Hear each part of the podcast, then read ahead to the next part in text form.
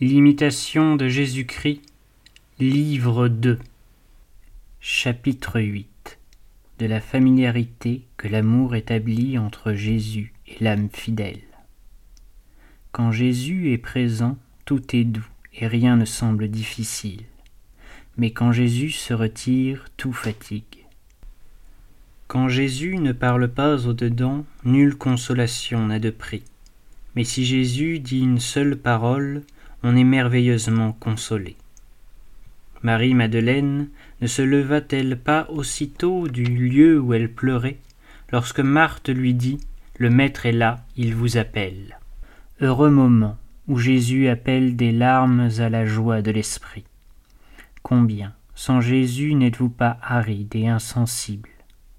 Et quelle vanité, quelle folie, si vous désirez autre chose que Jésus-Christ ne serait-ce pas une plus grande perte que si vous aviez perdu le monde entier? Que peut vous donner le monde sans Jésus? Être sans Jésus, c'est un insupportable enfer. Être avec Jésus, c'est un paradis de délices. Si Jésus est avec vous, nul ennemi ne pourra vous nuire. Qui trouve Jésus trouve un trésor immense, ou plutôt un bien au-dessus de tout bien qui perd Jésus perd plus et beaucoup plus que s'il perdait le monde entier. Vivre sans Jésus, c'est le comble de l'indigence. Être uni à Jésus, c'est posséder des richesses infinies. C'est un grand art que de savoir converser avec Jésus, et une grande prudence que de savoir le retenir près de soi. Soyez humble et pacifique, et Jésus sera avec vous. Que votre vie soit pieuse et calme, et Jésus demeurera près de vous. Vous éloignerez bientôt Jésus, et vous perdrez sa grâce si vous voulez vous répandre au dehors. Et si vous l'éloignez et le perdez, qui sera votre refuge, et quel autre ami chercherez-vous? Vous ne sauriez vivre heureux sans ami, et si Jésus n'est pas pour vous un ami au-dessus de tous les autres, n'attendez que tristesse et désolation qu'insensé vous êtes, si vous mettez en quelques autres votre confiance ou votre joie. Il vaudrait mieux avoir le monde entier contre vous que d'être dans la disgrâce de Jésus. Qu'il vous soit donc plus cher que tout ce qui vous est cher. Aimez tous les autres pour Jésus et Jésus pour lui-même. Lui seul doit être aimé uniquement, parce qu'il est le seul ami bon, fidèle entre tous les amis. Aimez en lui et à cause de lui vos amis et vos ennemis, et priez-le pour tous, afin que tous le connaissent et l'aiment. Ne souhaitez jamais d'obtenir aucune préférence dans l'estime ou l'amour des hommes, car cela n'appartient qu'à Dieu qui n'a point d'égal. Ne désirez point que quelqu'un s'occupe de vous dans son cœur, et ne soyez vous-même préoccupés de l'amour de personne, mais que Jésus soit en vous et en tout homme de bien. Soyez pur et libre au-dedans, sans aucune attache à la créature.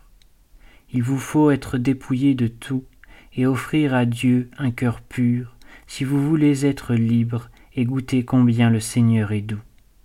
Et certes, jamais vous n'y parviendrez si sa grâce ne vous prévient et ne vous attire, de sorte qu'ayant exclu et banni tout le reste, vous soyez seul uni à lui seul.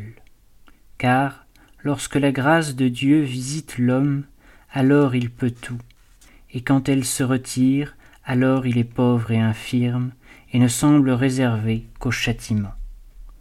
En cet état même, il ne doit ni se laisser abattre ni désespérer, mais il doit se soumettre avec calme à la volonté de Dieu et souffrir, pour l'amour de Jésus-Christ, tout ce qui lui arrive, car l'été succède à l'hiver, après la nuit revient le jour, et après la tempête une grande sérénité. Réflexion. L'amour a fait descendre le Fils de Dieu sur la terre. L'amour nous élève jusqu'à lui. Alors il s'établit entre notre âme et Jésus comme une union ravissante. Alors s'accomplit cette promesse. Je ne vous laisserai pas orphelin, je viendrai à vous.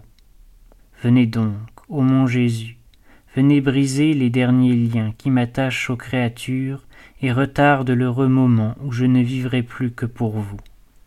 Faites que, m'oubliant moi-même, je ne vois, je ne désire que vous seul, et me repose sur votre sein comme le disciple bien-aimé, dans cette paix délicieuse que le monde ne donne pas, qu'il ne peut même comprendre, mais aussi que ces orages ne sauraient troubler.